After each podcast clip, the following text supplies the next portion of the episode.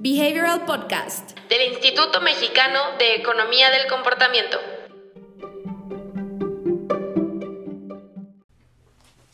Hola a todos, buenos días, esperamos que estén muy bien. Eh, el día de hoy vamos a hacer la tercera y última revisión del libro de The Loss of Simplicity de John Maeda, que es el libro que estuvimos revisando durante el mes de diciembre. Correcto. Me presento, yo soy Diana. Emiliano Díaz. Y bueno, eh, háganos llegar sus comentarios, ya sea que nos estén viendo en la transmisión de Facebook, en la transmisión de YouTube o en la transmisión de Instagram. Y recuerden que si quieren saber más, si quieren tener algún lugar donde puedan consultar todas las transmisiones, pueden hacerlo en el grupo de Facebook, pueden unirse al grupo privado de Facebook que se llama Book Behavioral Club o pueden eh, también suscribirse al canal y ahí van a poder encontrar todas, todas las transmisiones que ya hemos hecho. Entonces, bueno, el día de hoy vamos a estar hablando sobre las leyes que nos faltan, que sería la 8, 9, 10 y las tres claves que propone John Maeda para alcanzar la simplicidad en, eh, bueno, como ya hemos dicho, es un libro que está mucho más dirigido hacia producto físico y características que tiene que tener un producto físico o que no tiene que tener un producto físico para alcanzar la simplicidad y que pueda tener una interacción mucho mejor con los usuarios. Recordemos nada más que el libro se contiene o se compone de 10 reglas, ¿no? Entonces las sesiones que estuvimos teniendo se han dedicado a revisar las reglas, ¿no? Por eso Diana ahorita les menciona las que nos tocan el día de hoy.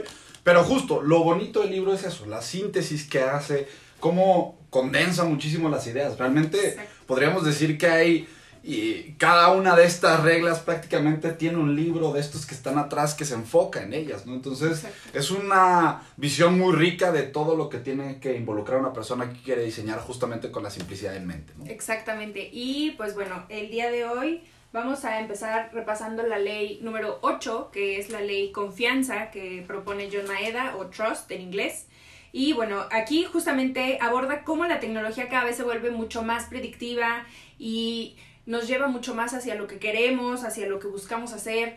Ah, ya habíamos hablado también en otras sesiones con otros libros de cómo, por ejemplo, Amazon va refinando nuestras preferencias con lo que compramos y entonces nos sugiere, tal vez te pueda interesar este producto. O Spotify que también se va refinando, ok, te gustó esta canción o te gusta tal género, entonces tu Daily Mix es una propuesta que te hace Spotify eh, basándose con tus preferencias y con lo que no te gusta, lo va omitiendo. Entonces cada vez se va puliendo más y la confianza justamente es necesaria para que nosotros como usuarios o consumidores sigamos depositándole datos a la plataforma en cuestión para que pueda darnos una experiencia mucho más rica, mucho más predictiva, mucho más acertada hacia nuestras preferencias. Y bueno, entonces justamente Dime. No, no, quería mencionar más que recordemos que aquí la visión de simplicidad que nos da Maeda no es quitar cosas por quitar. ¿no? Exacto. O sea, es una visión en donde tú y todas estas reglas lo que nos van a ayudar a hacer es a generar entendimiento de la situación, de las personas que están involucradas en esto, para entonces encontrar el mejor camino, ¿no? Entonces, sí es muy importante que lo veamos así porque tendemos a asumir que la simplicidad es hacer las cosas fáciles. Y si bien hay una dimensión de la simplicidad que sí tiene que ver con la facilidad, ¿no? No todo se trata de hacer las cosas fáciles y justamente estas reglas es bien interesante porque te van a obligar a dar tú un montón de trabajo por detrás para que puedas ofrecerle simplicidad a tu usuario, ¿no? Exactamente. Y algo que también hemos visto en las lecturas y todo eso es que Maeda aboga por la reducción pensada. O sea, imagínense el concepto y si ustedes quieren profundizar también en eso, pueden buscarlo tal cual en Google. lo van a encontrar así en recursos, en estudios, en experimentos, en todo eso. Reducción pensada. Imaginen, o sea, piénsenlo en sus, en sus mentes, en cómo puede aplicarse hacia su producto. Y no es reducir por reducir para alcanzar la simplicidad, sino es a través de la reducción pensada. ¿Qué es lo que sí necesita alguien? ¿Qué es lo que no necesita alguien? Entonces, eso también me parece una idea bastante potente. Correcto. Y pues bueno, otra cosa que también nos puede ayudar a tenerle confianza como usuarios hacia la plataforma, hacia el producto o el servicio es, por ejemplo, el botón de undo. Entonces, hay incluir todas estas opciones y darle a las personas la certeza de que no importa lo que hagan o no importa lo que seleccionen, si no es su decisión final o si no es una decisión definitiva con la que se sienten a gusto, lo pueden eh, deshacer. Entonces, Maeda justamente habla de que la experiencia se mejora cuando las personas saben que no se tienen que enfrentar a una decisión final y que la decisión que tomen no tiene que ser eh, escrita en piedra, sino que pueden dar marcha atrás en cualquier decisión o en cualquier paso de la decisión para estar como que un poquito más informados y poder así em, pues tener una mejor convivencia. Y justamente algo que me vino mucho a la mente es todo lo que hace Amazon. Amazon es muy simple, digamos, en el proceso de compra.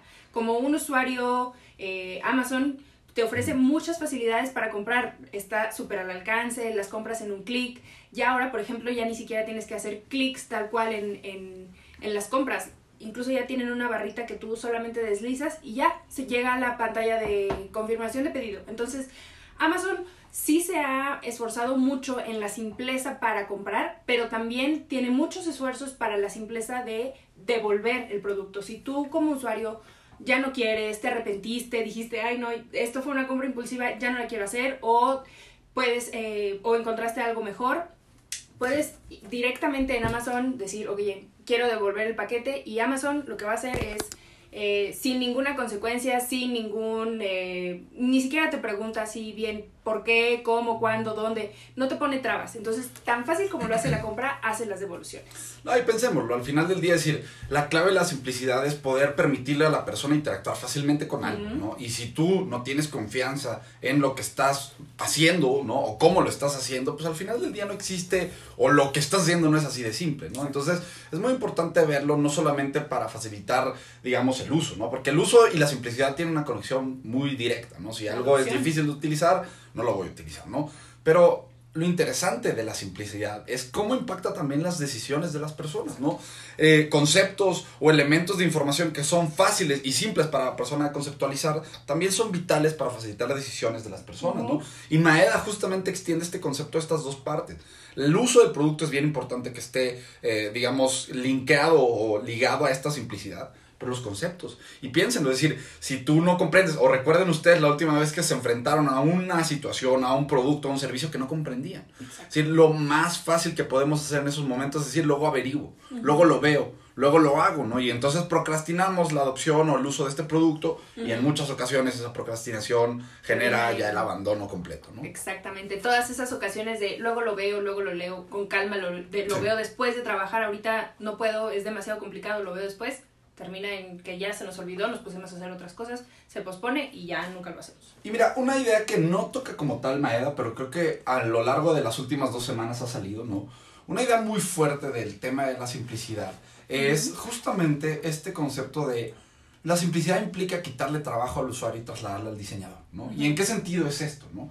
Esto tiene mucho que ver con cómo le pedimos a nosotros, a la persona, que ellos sean los que hacen todo el trabajo de síntesis, interpretación de información, o si los diseñadores del producto, servicio, la estrategia hacen previamente ese trabajo por la persona, ¿no?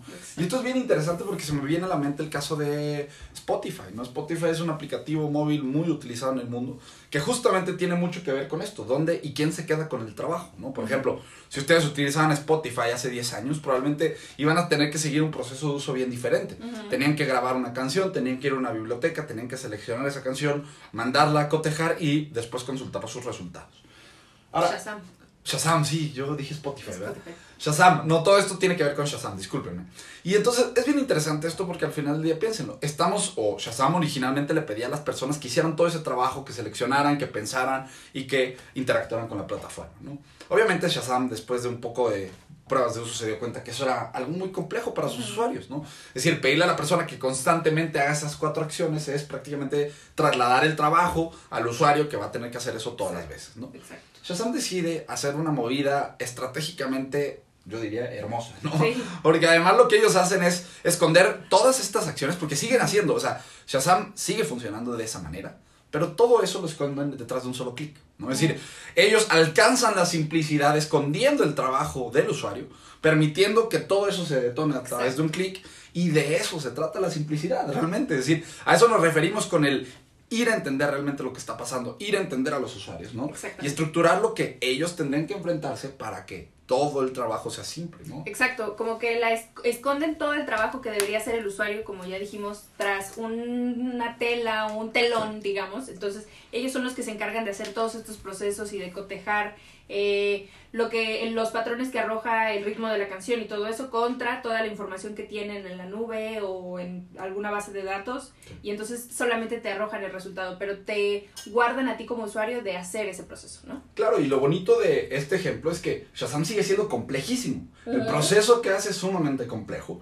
pero ante los ojos del usuario es un proceso extremadamente sencillo, porque clic y se acabó. Exacto, entonces ya quién puede usar Shazam? Todo el mundo. Exactamente, y entonces otra vez, ese es el objetivo de las tres semanas que hemos estado platicando, entender que la simplicidad no es igual a hacer las cosas sencillas. Entonces es muy importante que para alcanzar la simplicidad tengamos todo este entendimiento y conocimiento de lo que pasa por detrás del usuario. ¿no? Exactamente, y eso nos liga o nos linkea mucho con la ley número 9, que es la ley de la falla o failure en inglés.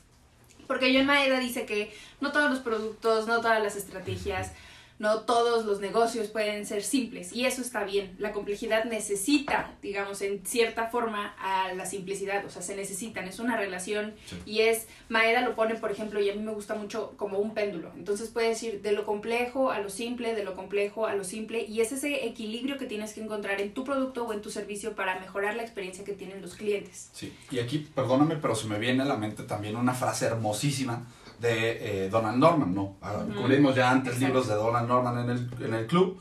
Donald Norman habla justamente de la complejidad y tiene un libro que no hemos cubierto aquí, pero que es verdaderamente muy bonito y que habla justo de la importancia de la complejidad. Se llama Living with Complexity, ¿no? Y justamente dentro de este libro lo que me parece muy bueno de la visión de eh, Norman es que él dice, la complejidad es inherente al mundo. Y piénsenlo, es decir, las cosas son complejas naturalmente. Naturaleza, exacto. Ahora, la cuestión de la complejidad es ver quién es el que va a tener que lidiar con ella. El usuario o el diseñador del producto. Volvemos a esta idea de quién traslada el trabajo. Se queda el trabajo en el diseñador, se queda el trabajo en el usuario. Es muy importante que para alcanzar la simplicidad nosotros tenemos que tomar ese papel como diseñadores para facilitar que las condiciones que se enfrentan el usuario o los usuarios sean lo más amenas y sencillas posible. Exactamente. John Maeda se refiere mucho a Donald Norman también en el en el libro eh, Living, de Laws of Simplicity. Entonces, justamente también si no han tenido la oportunidad de leer a, Donald Norman, se los recomiendo mucho. Reseñamos el libro de Design of Everyday Things en el book club por si quieren saber, quieren ir a checar las sesiones y saber si ese libro es para ustedes. Pero algo muy bonito también que se incluye en esta ley número 9, que es la de falla, es que fallar nos lleva a refinar. Y refinar nos lleva a conocer nuevas formas de hacer las cosas. O sea, la falla nos lleva a hacer unas pruebas de uso. Por ejemplo, Shazam, cuando falló en la adopción de su producto o de su aplicación, entonces los llevó a refinar. ¿Qué es lo que está fallando? ¿Qué es lo que podemos hacerle simple a las personas? Este tipo de cosas, este proceso de solamente en un clic. Ok, entonces refinan y entonces eh, lanzan, digamos, y encuentran una nueva forma de hacer las cosas. Y no nada más aplica para Shazam, sino que todas las aplicaciones también se pueden dar cuenta que, o pueden tomar ese punto de referencia de, ok, yo lo quiero hacer tan simple como Shazam, o yo puedo hacerlo tan simple como Shazam, ¿no? Correcto. Y bueno, llegamos a la ley número 10, que es The One o la única, como lo tradujimos. Y pues bueno, justamente eh, John Maeda aquí también es como que la última ley, entonces ya es cuando dice que condensa todo y que todo se une, digamos, en, en esta ley y dice que la simplicidad se trata de remover lo obvio y agregar lo significativo. Imagínense también eso también como que nos deja pensando por mucho tiempo, tengo que remover lo obvio y agregar lo significativo. ¿Qué es lo que a mi usuario qué es lo que mi usuario quiere saber, qué es lo que a mi usuario le sirve, ajá, exacto, les necesita o qué es lo que le sirve en este momento del proceso en el que se está metiendo apenas a mi página web. ¿Qué es lo que mi usuario necesita en este momento que ya está haciendo el checkout? Sí, y qué es lo que necesita no en términos de valor, sino en términos de Orientación. Ajá, orientación hacia la acción que queremos. O sea, si estamos hablando de adoptar o de utilizar una plataforma como Shazam, bueno, ¿qué necesita saber? ¿Qué necesita tener a la mano? ¿Qué información necesita conocer para poder hacer un buen uso? Y que el uso de la plataforma sea intuitivo y fácil para él o ella, ¿no? Exacto, y aquí se toma mucho la importancia de que el diseño no nada más es una disciplina y no nada más es hacer las cosas bonitas. El diseño también tiene una ciencia detrás y tiene todas unas estrategias detrás de, ok, bueno, a ver, pero el diseño, como veíamos también en la lectura de Donald Norman, agregas los signifiers que orientan a la persona hacia dónde hacer clic, cómo interactuar con las cosas, si algo tiene que empujar, si algo tiene que jalar, qué es lo que te dice el producto en sí para que tú sepas cómo lo, cómo lo manejas o cómo lo sostienes, cómo lo accionas. Correcto, correcto. Entonces, la verdad es que es un libro muy bonito. Y eso nos lleva a la primera clave, que es eh, lejos o alejar away. Entonces, justamente lo que John Maeda dice es que más poder parece menor cuando lo movemos o cuando vamos alejando. Y esto me trajo mucho las ideas que ya también hemos revisado en otras lecturas sobre la, por ejemplo, introducción gradual o retomando el caso, el caso de Shazam, poner las cosas en fases y alejarlas, digamos, de la interacción que tienen los usuarios. No le quita el poder, por ejemplo, a Shazam o el ejemplo que John Maeda da en el libro es Google. Cuando nosotros entramos a Google, no se ve nada, nada más que la barrita de búsqueda, el logo de Google, y nosotros ahí en la barrita de búsqueda podemos poner lo que nosotros queramos. Pero eso no cambia el poder que tiene Google de le ponemos una palabra, le damos enter y se despliega todo un mundo de información, todo el internet de la información que puedas encontrar sobre lo que estás buscando está ahí. Entonces, no significa que algo sea menos poderoso porque el primer momento de interacción del usuario con esa cosa es simple, sino que puedes tener mucho poder y no necesariamente necesitas reducir todo o eh, ocultar todo y eso no va a significar que tu plataforma es menos potente. Claro, totalmente. Pues bueno, y llegamos a la clave número 2, que sería open o abre. Y justamente aquí eh, la apertura simplifica la complejidad y esto también me eh, remontó mucho a algo que vemos durante, por ejemplo, el curso, que es la transparencia operacional de las cosas. John Maeda dice que si tú eres transparente, tú como dueño de un producto o una plataforma, si tú eres transparente sobre cómo llegas al producto final o cómo es el proceso de armado de tu producto, de tu servicio, de lo que sea, las personas van a poder saber para qué es y van a poder verle mucho mayor valor. ¿Qué nos puedes decir sobre la transparencia? Hay unos experimentos bien interesantes, ¿no? Que hacen Buehler y Norton, por ejemplo. Buehler y Norton son dos investigadores que han ahondado mucho en este concepto y en su relación con el valor percibido de productos y servicios. Y es una relación muy bonita. Ellos hablan mucho de justamente estas banderas, perdón, estas ventanas, ¿no? Donde se muestran pedazos del proceso que normalmente, proceso de producción, funcionamiento, ¿no? Que normalmente no se muestran, exactamente. Y el objetivo de hacer énfasis en esos puntos que normalmente no están a la vista de las personas es traer cierto valor percibido a la mesa, ¿no? Es decir, por ejemplo, hay el experimento inicial que ellos empiezan a jugar o con el que empiezan a jugar es una visión de Expedia, Best y todos estos buscadores de, boletos en línea, ¿no? Y entonces lo que ellos hacen es poner a las personas en dos diferentes grupos. Uno de los grupos se expone, digamos, a una pantalla de búsqueda donde buscan un boleto de avión y empiezan a ver cómo funcionan las cosas normalmente, ¿no? Eh, te muestra eh, la plataforma que está yendo a buscar boletos a tal aerolínea, a esta otra aerolínea, que está buscando por acá, que está buscando por allá. Comparando el mejor precio, muestran esos mensajes, comparando en mm, quién sabe cuántos sitios al mismo tiempo. Exactamente, y ahí está la maquinita funcionando por unos segundos, ¿no? Y luego compararon eso con lo que sucedía en un escenario donde se tardaba exactamente el mismo tiempo eh, de búsqueda, pero simplemente la plataforma se quedaba en blanco, ¿no? Entonces, ¿qué piensen? La persona del grupo, digamos, A o del grupo de control, como suceden las cosas naturalmente, ven que existe, digamos, esta información de lo que está haciendo el sistema, de lo que está haciendo el proceso. es súper minucioso, ¿no? O sea, como que tú estás viendo, esto ya se metió a quién sabe cuántos lados y me está buscando el mejor boleto y el mejor deal para mis vacaciones, los amo. Correcto, ¿no? Ahora, del otro lado lo que enfrentaban las personas era, ponían la búsqueda y se quedaba una pantalla blanca hasta que tenían todos los resultados y de repente los mostraban así de golpe, ¿no? Entonces prácticamente había visibilidad del proceso y no había visibilidad del proceso. Y es bien interesante porque justamente Buehler y Norton lo que encontraron es que de este lado, ¿no? Se incrementa tanto la percepción de valor como la intención de compra y la compra, tal cual de boletos, ¿no? En comparación con los procesos que no muestran todo esto que está sucediendo. Entonces, justamente esto se refiere a Maeda, a mostrar todos estos procesos que nos pueden ayudar a trasladar valor percibido hacia la persona. ¿no? Exactamente.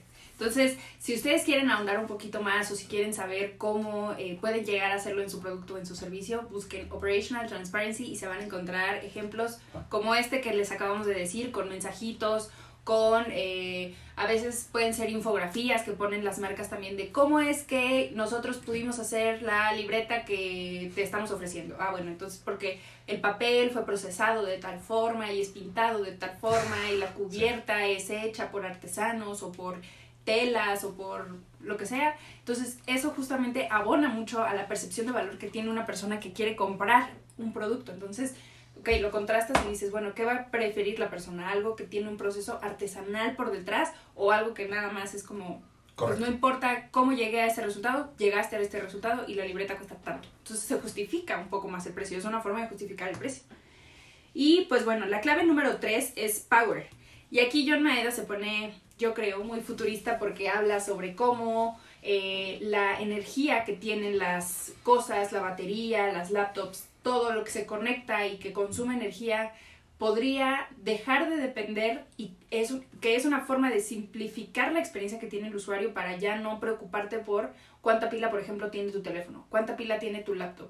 Que, eh, él dice que andamos como que siempre en ese em, rush de ya se me va a acabar la pila, tengo que ver cuánta pila tiene, se me acabó la pila, sí tengo pila, entonces simplificar eso y hacer productos que no necesiten baterías, para él es una forma de simplificar la experiencia del usuario, pero aunque también tiene como cierto poder para sintetizar las cosas, porque él justamente en el ejemplo dice, ahorita tengo 14 minutos restantes de mi batería en mi laptop, en la que estoy terminando de escribir este libro. Entonces, esto me obliga a ser mucho más sintético y a sintetizar más lo que quiero decir para lograrlo.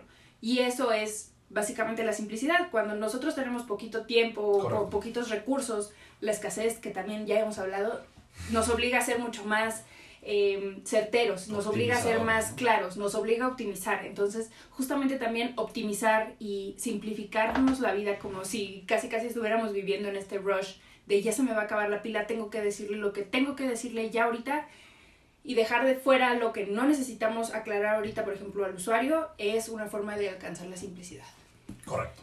Y pues bueno, al final, eh, Maeda menciona que las tres claves son importantes para el futuro de la tecnología y que las 10 leyes que hemos revisado en el libro y las tres claves no son sus únicos, eh, no son sus únicas conclusiones, no son sus únicos pensamientos, no son los únicos caminos. Entonces, si alguien quiere ahondar un poquito más sobre todas estas cosas o descubrir lo que más ha escrito Maeda, pueden ingresar a eh, lossofsimplicity.com y pues no, justamente quería ver si aquí venían los otros libros de Maeda, porque generalmente al final de los libros vienen los otros, ¿no? Maeda, como dice Diana, es una persona muy futurista, tiene varios libros de la tecnología, entonces también es una visión bien interesante porque justo la conexión que tiene Maeda con producto digital es lo que le da mucho valor a, este, a esta visión, ¿no?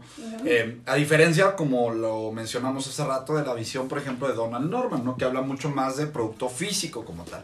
Entonces, digamos, al final es una cosa muy rica y el formato del libro es lo que le da esa cereza increíble, ¿no? Es, es, muy recomendable porque lo pueden leer en un fin de semana, ¿no? Tranquilamente lo pueden, se pueden sentar, lo pueden ver, lo pueden entender, pueden navegar las, las leyes sin problema y lo interesante es que las leyes condensan mucho conocimiento. Entonces, el valor del libro es indudable, ¿no? Sí, exacto. O sea, tiene 10 leyes, 100 páginas en total, porque es un libro sobre la simplicidad. Me parece algo como la cereza del pastel, algo súper exquisito. Y pues bueno, recuerden que pueden adquirir este libro si les gustó en los links de la descripción de esta transmisión. Y si les gustó este Behavioral Podcast, compártenlo con algún interesado en la simplicidad. Y el próximo libro que vamos a estar leyendo en el bimestre de 2020, primer bimestre de 2021, enero-febrero, es Simpler de Kasunstein, que puede parecer que va casi sobre la misma línea, y sí puede ir sobre la misma línea, pero se dirige más hacia la simplicidad en la política pública y hacia cómo integramos y cómo diseñamos políticas públicas para que la interacción de las personas sea mucho más simple, sea mucho más informada, sea mucho más fácil de navegar pues bueno, vamos a estar hablando muchas cosas sobre Kasunstein. Entonces nos vemos la próxima transmisión. Bye. Adiós.